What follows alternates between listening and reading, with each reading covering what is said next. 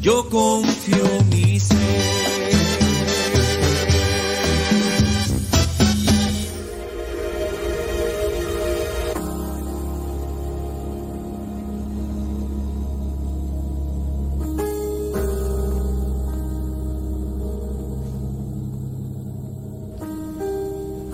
Para los que nos escuchan regularmente, saben que estamos en etapa de construcción donde vamos a cambiarnos prontamente.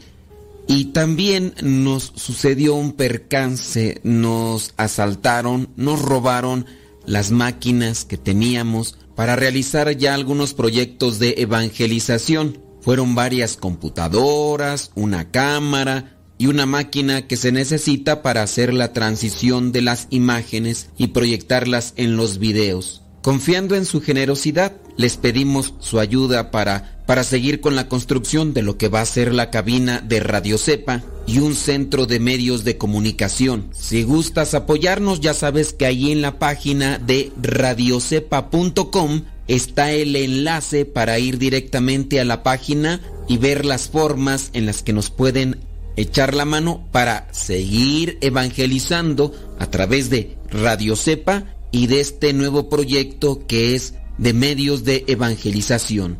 Que Dios les bendiga su generosidad y a los que no puedan ayudarnos económicamente les pedimos sus oraciones para tener ideas claras, ser cuidadosos y estar siempre dispuestos a utilizar los medios de comunicación para la evangelización.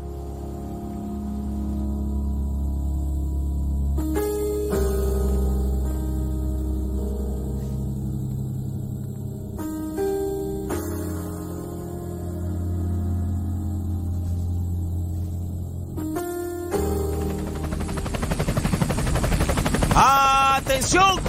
1, 2, 3, 4. 1, 2, 3, 4. 1, 2, 3, 4. Yo estoy loco con mi Dios. Yo estoy loco con mi Dios. Él me da la salvación.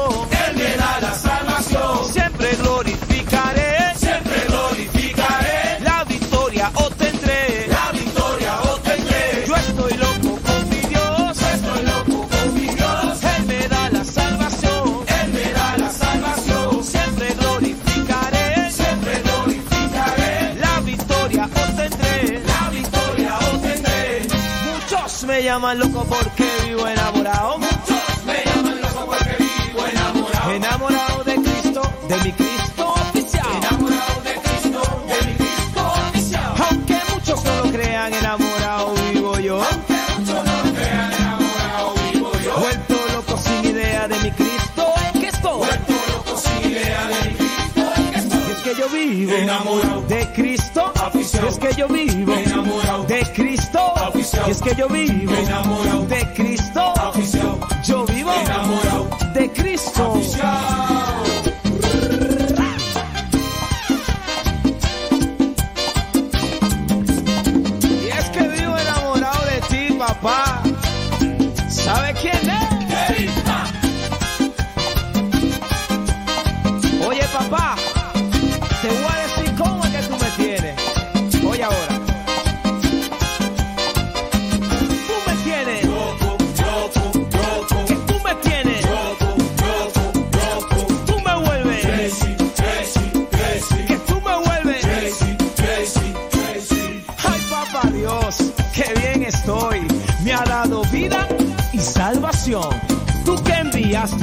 a Jesucristo por el pecado de esta nación. Por eso canto, por eso digo.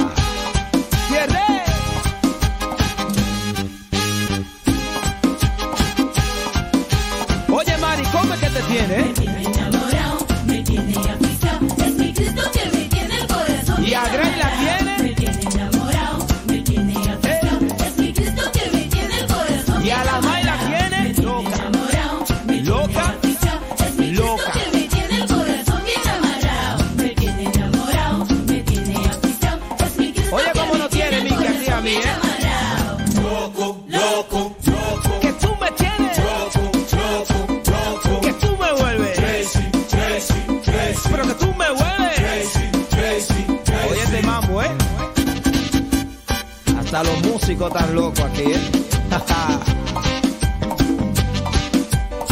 Oye, ¿quién es?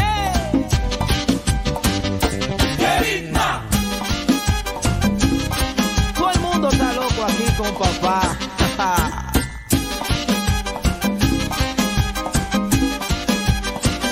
y aunque en el mundo te llamen loco, dile que tú estés enamorado de papá.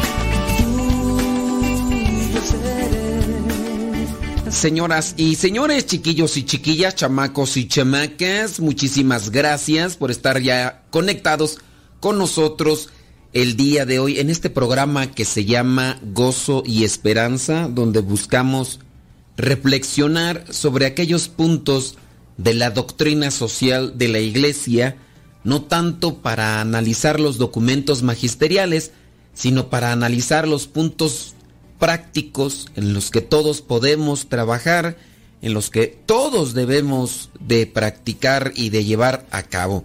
Y el día de hoy pues vamos a tener la compañía de Guillermo Torres Quirós, de Rafa Salomón y queremos también compartir con ustedes lo que es la biografía que podemos rescatar de esta tradición, tradición escrita que acompaña en la Biblia, no hay nada de ellos, pero sí se tiene una tradición escrita y hay que resaltar la labor de los papás. La iglesia, fíjense, considera y tiene así como santos a los papás de la Virgen María. Los padres de familia pueden impulsar a los hijos a ser buenos ciudadanos o también grandes delincuentes o también personas mediocres. Los padres de familia son los responsables de sus hijos y de ellos tendrán que rendir cuentas ante Dios en su momento. En la medida en que ustedes sean buenos padres de familia, habrá buenos ciudadanos. Por lo tanto, yo voy a compartir con ustedes el día de hoy esta reflexión sobre Joaquín y Ana. San Joaquín y Santa Ana. Es muy poco lo que conocemos sobre los padres de la Virgen María. San Joaquín y Santa Ana, sus nombres proceden de la literatura llamada apócrifa.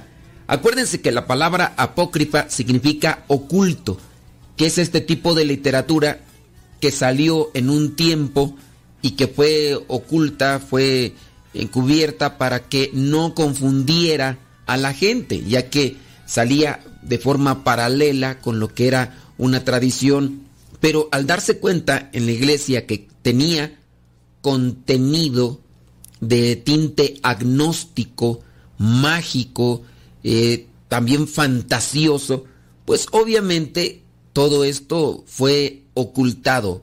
De ahí el nombre apócrifo.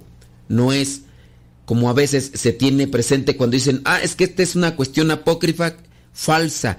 En sí, falsa porque no es verdadera, porque se dice de los evangelios que el evangelio de María, que el evangelio de Andrés, que el evangelio de Santiago, o incluso hasta el evangelio de Pedro o de Tomás, teniendo presente que muchos de estos apóstoles no escribieron. Hablando de Pedro, se tienen presente unas cartas, pero la iglesia en su momento tuvo que analizar los escritos y, en este caso, descartar o desechar o esconder los que no pertenecían a algo fidedigno o que incluso tuviera realmente un apego a la realidad y al mensaje cristiano.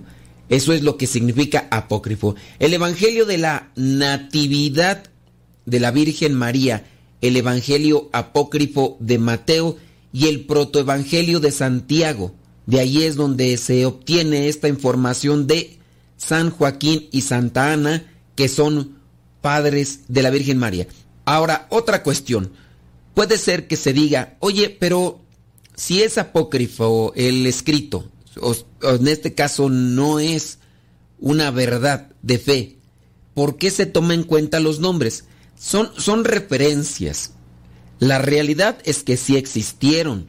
La realidad es que sin duda le dieron esa formación que llevó a alguien, en este caso a la Virgen María, a tener presente lo que es el mensaje de esperanza y la promesa realizada por medio de los profetas de Dios hacia nosotros. No siempre vamos a tener referencias de la vida real para entender que es un mensaje que hay que, al que hay que hacer caso. Te voy a poner un ejemplo, solamente como una referencia. Las parábolas. Las parábolas de Jesús obviamente no son una realidad. O sea, lo que dijo, sí, pero lo que presenta en la parábola no es una realidad, es un tipo de enseñanza. De esta manera, varios escritos que están como modo de parábola en la Biblia nos transmiten un mensaje. Pero en el caso de los evangelios apócrifos que ya hemos mencionado, toman en cuenta los nombres y solamente son como referencias. Podemos tomar lo que se apega a lo verdadero, a lo real. ¿Y por qué otros escritores de la Sagrada Escritura no escribieron nada de ellos o incluso del mismo eh, nuestro Señor Jesucristo, del mismo Jesús? ¿Por qué nos escribieron? Pues son cosas que lamentablemente no podemos dar una respuesta concreta porque no la hay. Podemos suponer y tener presente que la iglesia no tomaba en cuenta el acontecimiento de un nacimiento como sobresaliente, porque hay muchos niños que nacen. Mm, todos los seres humanos nos morimos, pero no todos resucitamos, que eso fue lo que hizo la diferencia. Y aún así, el acontecimiento que fue verdadero, que es histórico, no se redactó con todos los detalles sobre el tiempo, sobre la hora de la resurrección de Jesucristo. Solamente esto para aclarar aquello que podría ser como una incertidumbre o como una duda para los que están escuchando. Sigamos con la mención de la vida de San Joaquín y Santa Ana. Estos escritos llamados apócrifos no han sido avalados por la Iglesia como parte de lo que vendría a ser la lista de libros de la Sagrada Escritura, debido a que muchos de sus datos, contenidos, no son fiables, pero algunos otros documentos históricos sí lo son. San Joaquín y Santa Ana son los padres de la Virgen María, la madre de nuestro Señor Jesucristo. Ellos tuvieron el privilegio de ser abuelos de Jesucristo, teniendo presente que el hecho de que Jesucristo haya nacido de la Virgen María lo convierte en su hijo y por lo tanto Joaquín y Ana son sus abuelos. Pasaron sus vidas sin duda adorando a Dios y haciendo el bien. La tradición dice que primero vivieron en Galilea y más tarde se establecieron en Jerusalén, Joaquín y Ana. San Joaquín es descrito en estos libros como un hombre prominente, Dicen que era de abolengo, era rico, respetado por el pueblo, que a su vez era un hombre muy piadoso. Él provenía de la casa de David y regularmente daba su ofrenda a los pobres y también al templo. Sin embargo, como él ya tenía bastante tiempo de haber estado casado con Ana y no habían engendrado ningún hijo, se decía que su esposa era estéril y el sumo sacerdote rechazaba a Joaquín y también su sacrificio, ya que la falta de hijos de su esposa era interpretado por el pueblo judío como una señal de desagrado divino. Incluso podría decirse que era como mal visto por Dios al no tener descendencia, así dentro de la cultura judía. En consecuencia a esto, y embargado con una enorme tristeza, San Joaquín, el padre de la Virgen María, se retiró al desierto, donde ayunó e hizo penitencia durante 40 días. Así lo dice la tradición. Ana también por su parte oraba fervientemente para que les llegara la gracia de tener un hijo e hicieron una promesa en que dedicarían a su primogénito al servicio de Dios. Ana prometió consagrar el bebé a Dios. En respuesta a sus oraciones y sacrificios, un ángel, dice, se le apareció a Santa Ana y le dijo, el Señor ha mirado tu tristeza y tus lágrimas. Tú concebirás y darás luz, y el fruto de tu vientre será bendecido por todo el mundo. San Joaquín también recibió el mismo mensaje del ángel. Dios había contestado sus oraciones en una forma mucho mejor de lo que ellos jamás podrían haber imaginado. Más tarde regresó a Jerusalén y abrazó con mucha emoción a su esposa Ana en la puerta de la ciudad. Santa Ana daría a luz entonces a una hija a quien llamó María. la Inmaculada Virgen María concebida sin pecado original, quien se convertiría en la más santa de todas las mujeres y en la Madre de Dios. Y así, Santa Ana se encargó de los cuidados de la pequeña María durante breves años de su infancia, pero luego ella fue llevada al templo de Jerusalén, es decir, fue llevada a la niña, a la Virgen María, al templo de Jerusalén para ofrecerla al servicio de Dios. Con un gran dolor por parte de su madre, Santa Ana fue entregada, pero al mismo tiempo con una gran alegría de cumplir la promesa que ellos le habían hecho al Señor. San Joaquín y Santa Ana continuaron su vida de oración hasta que murieron y Dios los llamó a su casa en el cielo. Ellos debieron haber sido unas personas muy piadosas, ya que les fue confiado nada más y nada menos que la responsabilidad de criar a María. Los cristianos siempre le han dedicado hermosas iglesias a muchos santos, pero muy especialmente a Santa Ana. Muchas iglesias se han construido en su honor. Tal vez una de las más famosas es el santuario de Santa Ana de Beaupré, en Canadá. Miles de peregrinos van allí durante todo el año para pedir la ayuda de Santa Ana en sus sufrimientos. Son muchos los testimonios de personas lisiadas que han entrado en el santuario con muletas y se han ido caminando normalmente por la puerta quedando completamente sanados por Dios por medio de su fe. Otro santuario es el de Santa Ana de Auray en Bretaña, Francia. También hay una iglesia de Santa Ana en Jerusalén y se cree que esta fue construida en el lugar donde vivían San Joaquín y Santa Ana. Tanto San Joaquín y Santa Ana son los santos patronos de los abuelos. Santa Ana es la patrona de la provincia de Quebec, donde se encuentra el santuario conocido de Santana de Beaupré.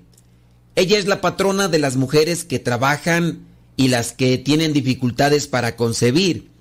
La devoción a Santana remonta al siglo VI en la iglesia de Constantinopla y el siglo VIII en Roma.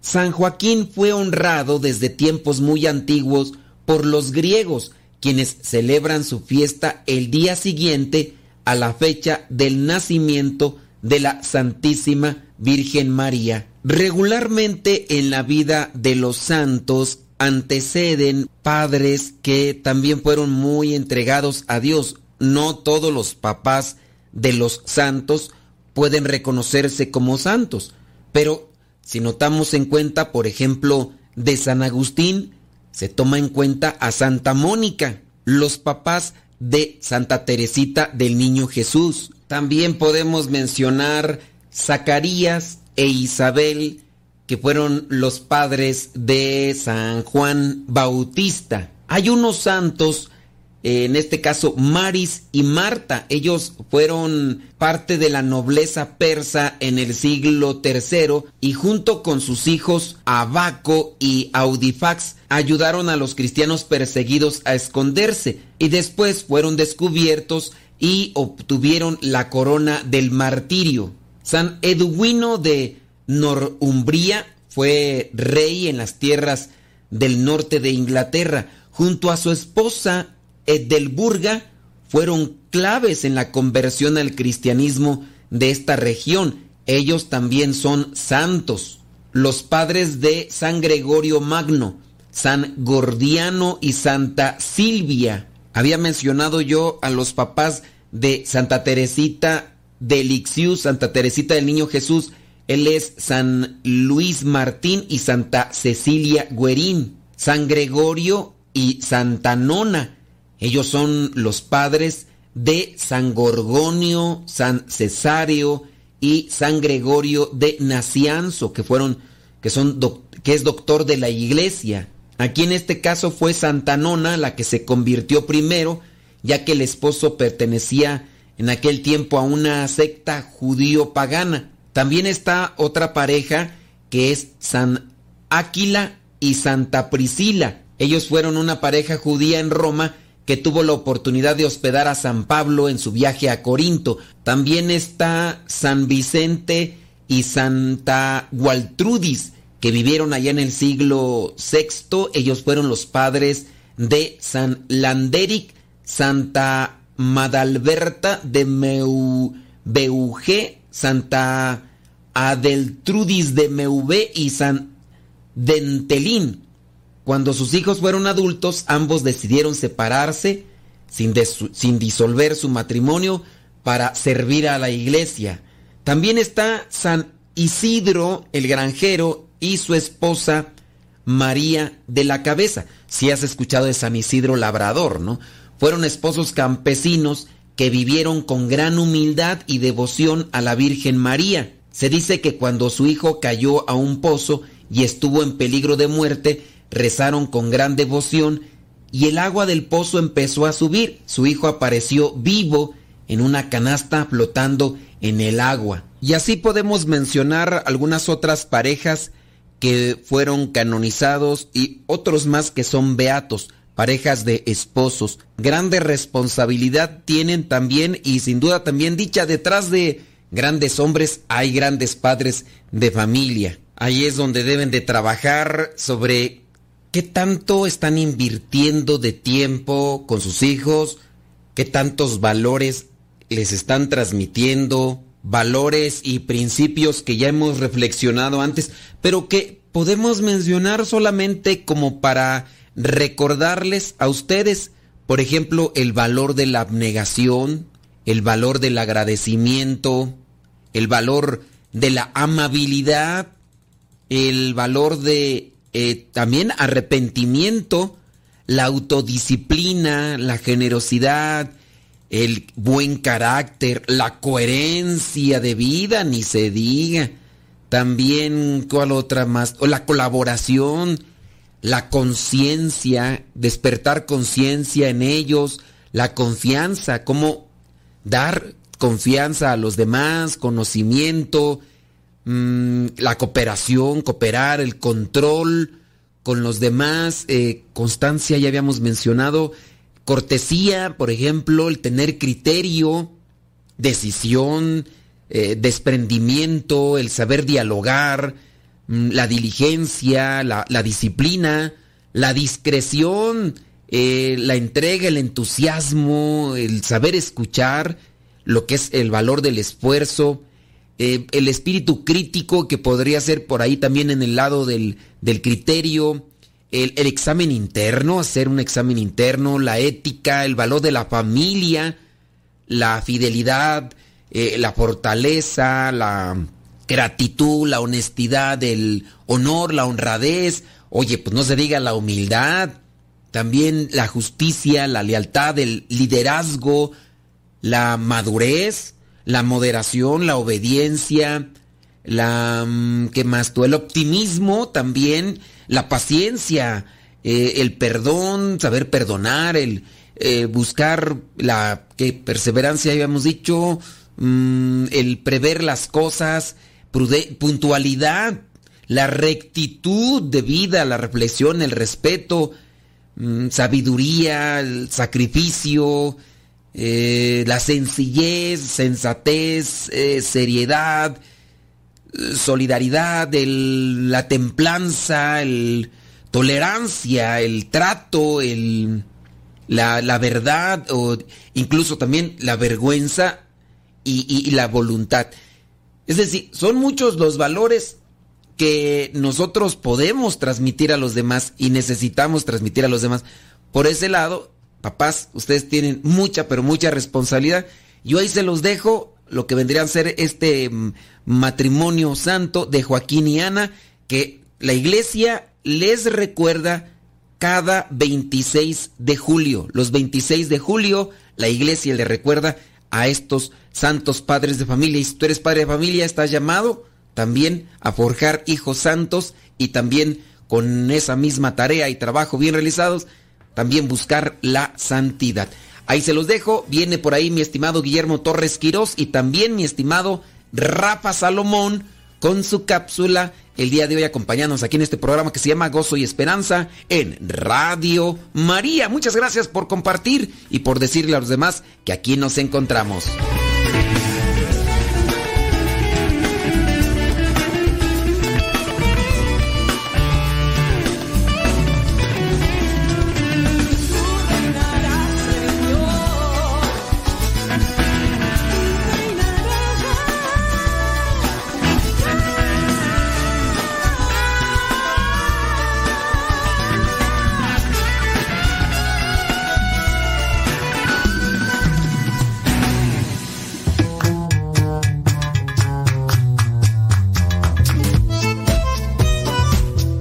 Soy Guillermo Torres Quirós y hablemos de doctrina social de la Iglesia. Sin autoridad no puede funcionar la comunidad humana. ¿Por qué? Porque se desintegra. Pero la autoridad no puede actuar arbitrariamente, sino que está al servicio de orientar en libertad a las personas para buscar algo, el bien común. Tampoco el bien común puede determinarse arbitrariamente digámoslo así, en otras palabras, sino que tiene que ser el propio ser humano el que ayude a su construcción. Y mm, debe ser aquello a la que todos tienden o deberían de tender a partir de los propios intereses racionalmente justificados. Porque es lo bueno para todos. Dadas estas condiciones, los cristianos están obligados en conciencia a obedecer a la autoridad. Toda autoridad política tiene su base en la dignidad de la conciencia humana. Por ello, toda política que se rige por principios éticos hace el del concepto de conciencia la categoría central del ejercicio del poder político. ¿Qué pasa cuando es autoridad? ¿Qué pasa cuando los que toman las decisiones no están precisamente ligados al pueblo, cuando toman las decisiones sin buscar el bien común, sino por intereses particulares, la cosa se destruye, la cosa termina siendo algo catastrófico.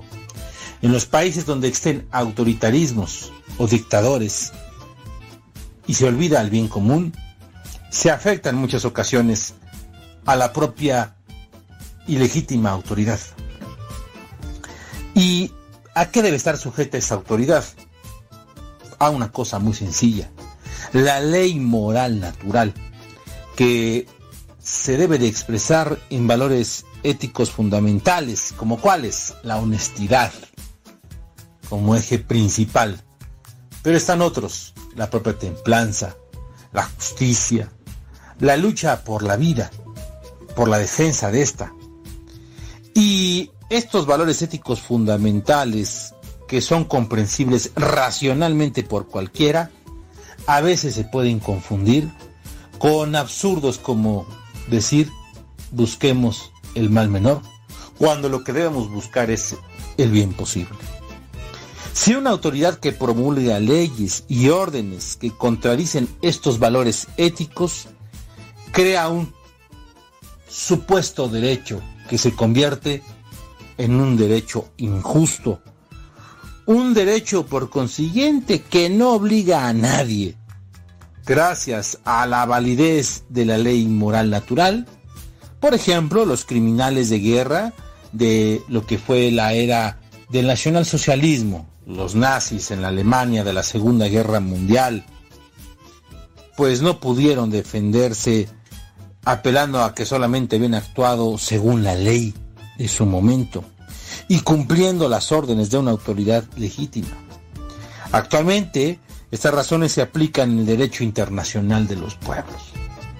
Precisamente su santidad Benedicto XVI nos regala en el numeral 59 de Caritates in Veritate. En todas las culturas se dan singulares y múltiples convergencias éticas, expresiones de una misma naturaleza humana, querida por el Creador y que la sabiduría ética de la humanidad llama ley natural. Sí, esa ley natural, dicha ley moral universal, es fundamento sólido de todo diálogo cultural, religioso y político, ayudando al pluralismo multiforme de las diversas culturas a las que no se alejen de la búsqueda común de la verdad, del bien y de Dios.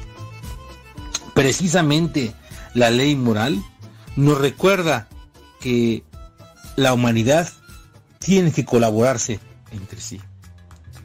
Y aquí viene un principio fundamental. Se pueden tener diferencias, pero un gobierno que vela por los derechos fundamentales debe reconocer algo que se conoce como objeción de conciencia. Esa objeción de conciencia es que la persona puede decidir hacer o no cierto acto según lo que rijan sus propios principios. Y es legítima esa objeción de conciencia. Ningún ordenamiento jurídico o político puede reivindicar para sí mismo una vinculación absoluta. La responsabilidad de la conciencia sobrepasa el horizonte incluso del poder político. Nadie puede ser obligado a hacer algo que está radicalmente en contra de sus convicciones fundamentales. Esto lo vemos principalmente en los hospitales, donde médicos y enfermeras se niegan a realizar, por ejemplo, abortos o hacer la práctica de la eutanasia. Este derecho abarca tanto la objeción de conciencia también en el servicio militar, como la pregunta que les acabo de hacer de si se puede legitimar el asesinato de un gobernante que solo es formalmente legítimo. Importantes escritores intelectuales de la cristiandad, como San Agustín o Santo Tomás de Aquino, respondían afirmativamente, si bien con muchas reservas y bajo la consideración de situaciones y condiciones extremas. Y aquí hay un punto importante, porque en la sociedad actual, en las sociedades modernas, incluso el profesar la fe es criticado si lo hace un gobernante de forma pública. Y suele darse esta frase, a veces chocante, a Dios lo que es de Dios y a César lo que es del César. Por eso podemos y nosotros responder si se puede ser político y cristiano al mismo tiempo. Si están peleadas las dos cosas. El propio Papa Francisco lo ha respondido en su pontificado. Nos ha dicho en repetidas ocasiones que la política como el mayor acto de caridad debería ser una práctica del católico laico comprometido. Por eso es un honor para los cristianos servir a la sociedad comprometiéndose precisamente con la política. Ahora bien, la política siempre trata de lo factible, es decir, no siempre dispone de los medios para llevar a cabo lo necesario. Y a menudo las mayorías no quieren convertir en política las opciones cristianas fundamentales. Por ello, no puede reprocharse a los políticos cristianos que tengan que hacer concesiones para llegar a ciertos acuerdos. No obstante, eso es importante recalcar, hay decisiones que un político cristiano no puede aceptar nunca por motivos de conciencia. Los valores fundamentales de la persona, la vida, la libertad, la dignidad, no son opcionales para un político cristiano.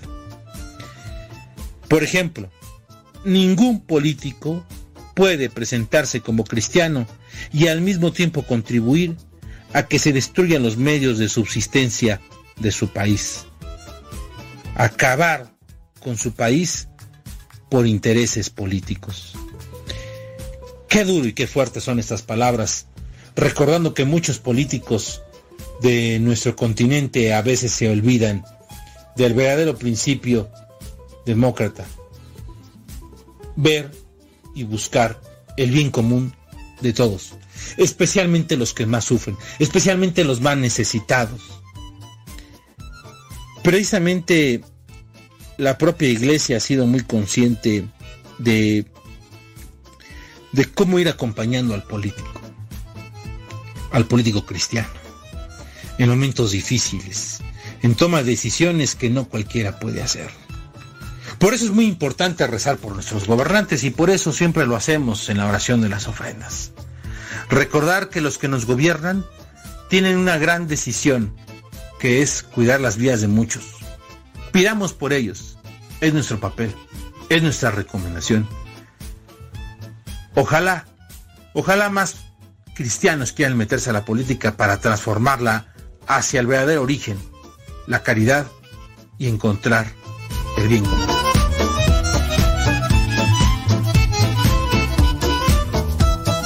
Estás escuchando el programa Gozo y Esperanza.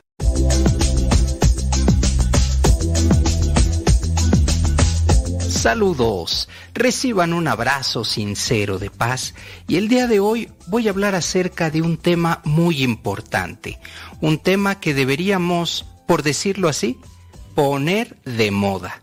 Y me refiero a la ayuda, a la ayuda al prójimo. Pongamos de moda ayudar. Todo ser humano es creado a imagen de Dios y redimido por Jesucristo. Y por lo tanto es de un valor incalculable. Fíjense nada más, ¿eh? Todo ser humano. Y valemos, bueno, no hay cálculo para expresar cuánto valemos cada uno. Además, somos dignos de respeto como miembros de la familia humana. Este es el principio fundamental de la enseñanza social católica y esto tiene muchísimo que ver con el respeto, con la dignidad. Tan solo por el hecho de ser seres humanos, ya gozamos de dignidad y de respeto. Y este, este es el principio fundamental de la enseñanza social católica. Toda persona, prescindiendo de raza, sexo, edad, patria, religión, inclinaciones sexuales, empleo o nivel económico, salud, inteligencia, éxitos o cualquier otra característica diferenciadora es digna de respeto. Queda claro, es decir, nada de lo que nos hace diferentes por lo exterior, tan solo por el hecho de ser seres humanos, ya gozamos de dignidad y de respeto. No es lo que uno hace o tiene lo que da derecho al respeto, lo que establece la dignidad de uno es sencillamente el ser una persona humana. Pero fíjense, el criterio del mundo nos lleva a creer que el respeto se gana por las posesiones, que el respeto se gana por lo que tienes, por lo que has logrado. Y no, sencillamente el ser una persona humana ya gozamos y tenemos esta dignidad. Dada esa dignidad, la persona humana, en la visión católica, nunca, pero nunca es un medio, es siempre un fin. Y a veces, a veces no conocemos la profundidad de lo que nos presenta la doctrina social católica. ¿Qué es lo que nos presenta? Respeto, dignidad y algo importantísimo, ayuda a nuestro prójimo. ¿Cuántas veces pensamos que estamos dando respeto, pero realmente no es el respeto de la dignidad humana por el simple hecho de serlo, sino respetamos porque esa persona tiene, tiene algún estatus, porque esa persona ha acumulado, ha acumulado bienes, porque esa persona se ha ganado indudablemente, pues el respeto, pero no es el respeto el que eh, se gana por estos medios, sino por el simple hecho de ser humano, nada más. En nuestra sociedad actual hemos sido testigos de cómo se ponen de moda formas de vestir, marcas, bebidas, actitudes, aplicaciones, música, bailes. Se empieza a poner de moda, pero todavía no logramos poner de moda algo importantísimo como es la ayuda. Así que definitivamente no cabe duda que somos una sociedad influenciable, definida por el consumo, definida por los objetos, por los alimentos, por los servicios que se usan para generar ganancias. Así, el mercado, el cual es un enorme intercambio que en ocasiones pues llega a transformarse en dañino. un mercado en donde la apariencia, un mercado en donde lo que la persona tiene es por lo que vale. Y hasta hay un dicho, ¿verdad? Dime lo que tienes y te diré cuánto vales. Así, así es, eh, digamos que el criterio de una gran sociedad. Y digo gran sociedad, no porque sea grande, sino me refiero a cantidad. Muchas personas piensan eso. Dime lo que tienes y te diré quién eres. Así de sencillo. No cabe duda que somos una sociedad influenciable, definida por el consumo, por los objetos, por los alimentos, por una gran cantidad de elementos que nos hacen creer que somos diferentes. Y en este momento quiero eh, reflexionar acerca de estos este restaurante específicamente, que está en Estados Unidos, en donde el chef corta y rebana la carne, que se ha convertido en tendencia que lo hace muy bien, indudablemente, pero quienes van ahí pues tienen cortes que pues le ponen oro. Imagínense la cantidad económica que debe costar un corte ahí. Pero no solo eso, sino que va acompañado por este chef que corta la carne y que le pone la sal así, eh, utilizando este su brazo, el antebrazo y llega así de esta manera a generar una actitud, una actitud que al final pues quienes están ahí en el restaurante pues sienten, se sienten diferentes, ¿verdad? Se sienten eh, pues que eh, tienen la capacidad económica para estar ahí y pues de que la tienen, seguramente que la tienen, pero cada corte ya se imaginarán ustedes la cantidad económica que cuesta eso.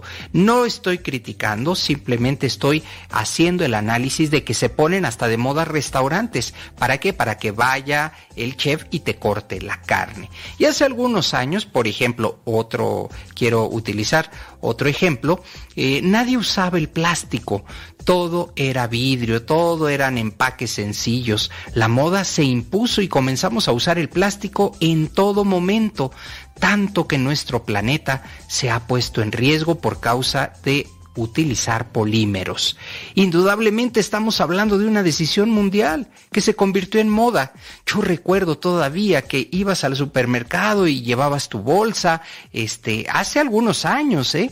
Y eh, eh pues los envases todavía vendían agua en envases de vidrio los refrescos en envase de vidrio, todo era de vidrio. Y digamos que se acabó la moda del vidrio y ahora vino lo del plástico. Claro, le ha hecho un gran daño a la humanidad y al mismo planeta porque pues ya se ha comprometido el medio ambiente y por supuesto también nuestra alimentación. Gran parte de lo que comemos, ¿qué es lo que tiene? Pues tiene precisamente plástico. Así como usted lo está escuchando, si eh, te gusta comer pescado, pues mucho cuidado porque seguramente traerá moléculas y partículas de plástico. Esto, esto, la verdad es que empieza a convertirse en algo muy peligroso. Estamos comiendo plástico no solo de, de los pescados, sino también de la carne entonces, pues eh, se empezó a poner de moda el, el, plástico y ahora todo mundo, ¿no? Hace algunos años, este, pues todo mundo ya usaba el plástico para todo. Y entonces se dieron cuenta que el abuso de plástico no era bueno y ahora regresamos. ¿Regresamos a, qué? A lo de antes, al vidrio, a los materiales biodegradables, una decisión mundial que indudablemente nos beneficia, pero que no podemos ignorar que ha regresado como respuesta y también como tendencia. Para decirlo en otras palabras, regresó la moda del el vidrio y de las bolsas que no son de plástico. Ayudar es algo que aún no se ha normalizado. Quienes lo hacen pues llegan a ser el centro de burlas, de malinterpretaciones y hasta de poner en duda sus acciones. El ser humano es complejo y criticamos todo porque se hacen las cosas, porque no se hacen, eh, somos muy difíciles de verdad de entender y en ocasiones llegamos a ser contradictorios. La doctrina social nos recuerda que debemos ayudarnos, que es la forma en la que podemos comprender a plenitud la palabra hermano, hermana. El cuerpo, la doctrina social, eh, comienza con la persona humana, pero no termina ahí Los individuos tienen su dignidad personal, pero el individualismo no tiene lugar en el pensamiento social católico. Queda claro, en el momento en que empezamos a pensar solo en nosotros, es ahí donde la doctrina social deja deja de ser, porque la doctrina social piensa en el colectivo, piensa en la comunidad, piensa en el bienestar general. El principio de la dignidad humana da a la persona el derecho a la pertenencia como miembro a una comunidad, la familia humana. Jesucristo fue poco entendido en su tiempo, tanto que le crucificaron porque no entendieron su mensaje. Desde el lugar en el que te encuentres, en este momento yo te invito a que si está en tus posibilidades, ayudemos, compartamos y por decirlo de una forma coloquial y de una manera muy sencilla, pongamos de moda ayudar. Hasta la próxima.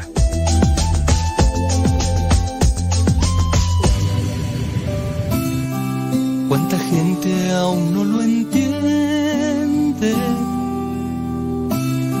¿Cuánta gente aún no lo siente? Su mundo está en algún lado, pero muy lejano y eso de ayudar de moda no está. Y eso de ayudar de moda no está. En la mesa un despliegue de banquetes hay. Y en la puerta Lázaro mendigando pan. Y esperar que migajas puedan saciar un poco de hambre, un poco de soledad. Y eso de ayudar de moda no está. de ayudar de moda no está. ¿De qué me sirve tener si no sé compartir? ¿Para qué quiero riquezas si solo me alejarán de ti? No tengo más que este canto y es para mi hermano,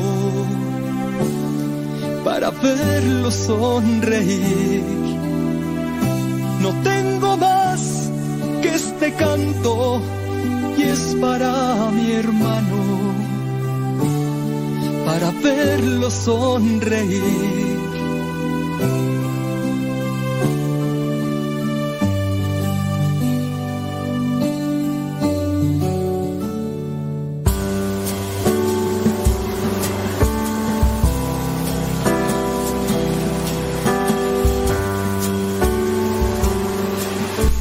Quiero hablar de la amabilidad. El ritmo con el que vivimos en la actualidad nos hace olvidarnos de ser amables. Corremos a todos nuestros compromisos con la mentalidad del que tiene que realizar innumerables tareas sin detenerse a pensar en los demás. Time is money o tiempo es dinero, como dirían nuestros vecinos del país del norte. Y en medio de esta marejada de activismo sin fin, perdemos de vista que interactuamos con seres humanos que, al igual que nosotros, se encuentran inmersos en quehaceres interminables y que quizá en un momento de respiro puedan necesitar ver un rostro amable, una sonrisa que les devuelva la esperanza y les indique que no todo está perdido en este mundo de rivales a vencer. Porque ocurre que no nos percatamos de que nosotros mismos mostramos esa feroz imagen. Pensamos quizá que los demás son enemigos a los que hay que mostrar los dientes para que no sobrepasen los límites que les imponemos con nuestra agria actitud. Sin darnos cuenta, caemos en un círculo vicioso que nos envuelve en irritabilidad, descortesía y hasta violencia. ¿Cómo si yo soy tan sensible y considerado? Opino de mí mismo. Pero en ese justo momento, alguien se mete en la fila de autos en la que voy formado y toco el claxon con impaciencia, soltando una serie de imprecaciones que harían ruborizar a cualquiera.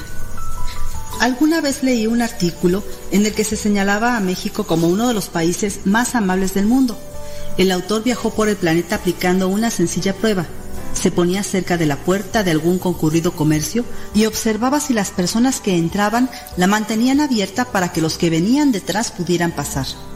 Como es de imaginarse, no faltaba quien la dejaba ir estrellándola en las narices de algún pobre desafortunado que confiaba en la cortesía de su prójimo.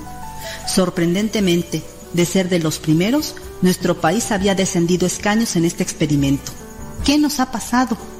¿Será obra de la casualidad que ahora los jóvenes hayan olvidado la más elemental de las cortesías, como es saludar cuando llegan a algún lugar? Recuerdo a las personas mayores que siempre me decían, el saludo no se le niega a nadie. O como lo marca el manual de Carreño, que dicho sea de paso, deberíamos retomar para aprender a interactuar con los demás, saludar siempre y despedirse al irse de un lugar. Aunque no debería parecer extraño, si los mismos adultos pasamos por alto esta norma de urbanidad. No obstante, en honor a la justicia, Debo reconocer que en las poblaciones pequeñas es todavía notable comprobar que la gente camina por las calles deseando buenos días, tardes o noches, según corresponda, a quienes se encuentran por su paso, con el resultado vergonzoso de ser los fuereños llegados de las grandes ciudades los que dan la mala nota por su falta de educación. Cierto es que la atmósfera de inseguridad que impera en nuestro país puede ser una de las causas por las que andamos por el mundo con el ceño fruncido, desconfiando unos de otros, creyendo leer las malas intenciones de tal o cual fulano que se cruza en nuestro camino. Pero también creo que es momento de hacer un alto y reflexionar que un cambio en nuestra actitud puede hacer la diferencia. Lo cortés no quita lo valiente, reza un antiguo refrán. Y es cierto, nosotros podemos aplicar también una prueba diariamente. Intentemos sonreír, saludar, ceder el paso, abrir la puerta, agradecer y podremos constatar el inmediato cambio en el otro y sin darse cuenta los demás imitarán nuestro gesto. En nuestra ciudad podemos aplicarlo de muchas maneras. Por ejemplo, cuando vayamos en el auto, respetemos el uno a uno. Si cedemos el paso al coche que circule por la calle que haga esquina con la nuestra, automáticamente el auto que venga detrás de nosotros hará lo mismo. O bien, demos el paso a los peatones el centro se torna complicado en las horas pico y las personas de a pie tienen que hacer malabares para poder cruzar la calle. En caso contrario, si somos peatones, respetemos los cruces propios y los semáforos. Pero si se trata de hablar de la casa, podemos aplicar estas mismas reglas que harán más fácil la convivencia con nuestros seres queridos, que muchas veces tienen que soportar nuestros malos humores. Qué diferentes serían nuestras relaciones si fuésemos más amables. San Vicente de Paul decía, se atrapan más moscas con una gota de miel que con un barril de hiel. Y es cierto, a todos nos gusta que nos traten bien, por eso los negocios exitosos deben en gran parte su popularidad al buen trato ofrecido a sus clientes, comenzando con el saludo y la sonrisa del empleado, pues una cara amable siempre rompe barreras. Además, recordemos que la sonrisa nos distingue de los animales, criaturas de Dios que nos dan ejemplo de tolerancia y fidelidad. No podemos ser menos que ellos. ¿Queremos cambiar el mundo? Empecemos con nosotros mismos. La amabilidad, según el diccionario, es la cualidad de ser amable, afectuoso o digno de ser amado. Pero también es sinónimo de caridad, que significa amor. Por tanto, la amabilidad debe traducirse en obras de amor al prójimo, porque como bien lo dice San Juan, el que dice que ama a Dios pero no ama a su prójimo es un mentiroso. Empecemos ahora mismo a cambiar nuestro mundo.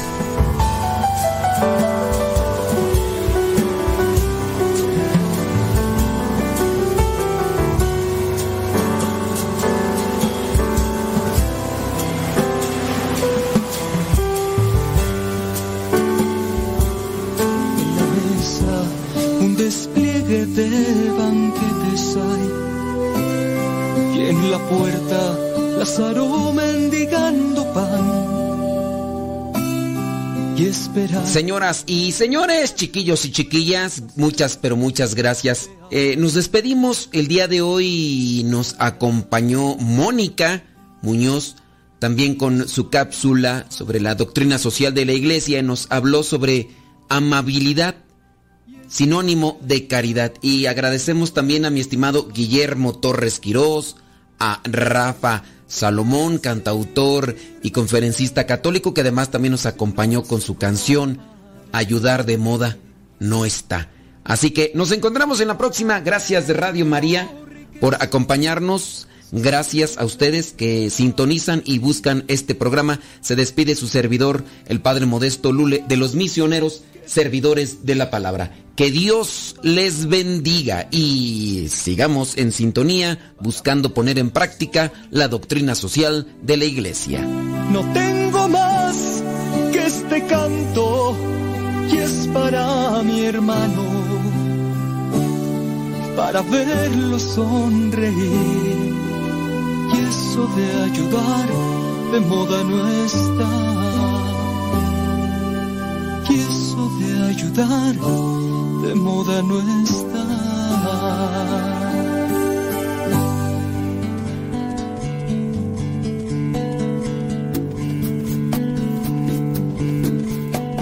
Abrázame, Espíritu Santo,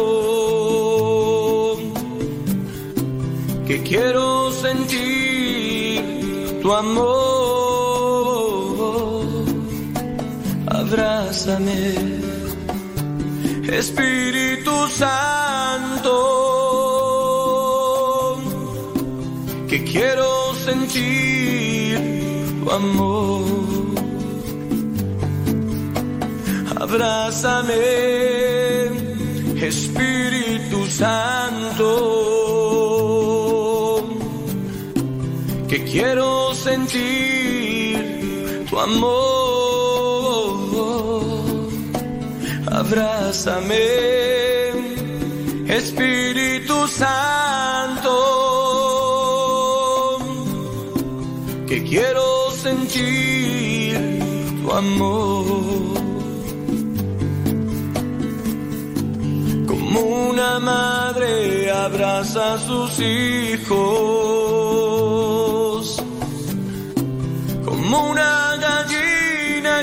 sus pollitos, como el viento acaricia el rostro.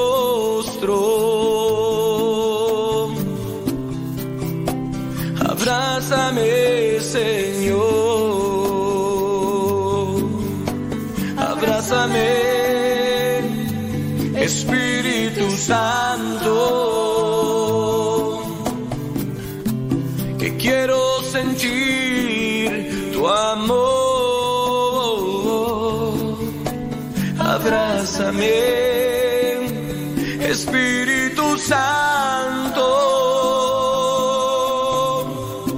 que quiero sentir tu amor.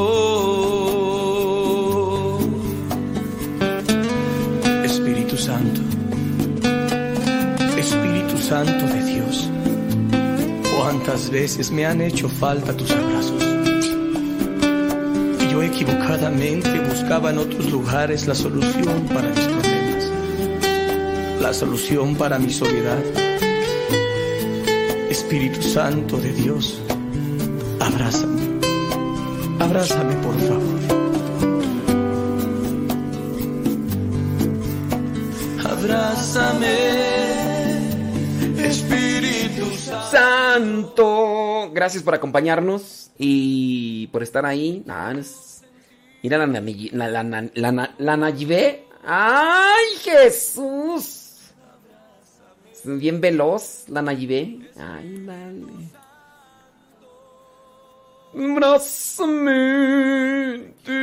Oigan, viene por ahí Rafa Salomón con su programa Contracorriente. Ay, es que uno se cansa, ¿verdad? Porque uno hace dos programas a la vez. Au, y eh, entienda el que pueda. Bueno, ahí viene Rafa. ¡Ay, los vidrios! Haz conmigo lo que quieras, necesito yo de ti. Espíritu Santo de Dios, abrázame, Espíritu Santo, que quiero sentir tu amor.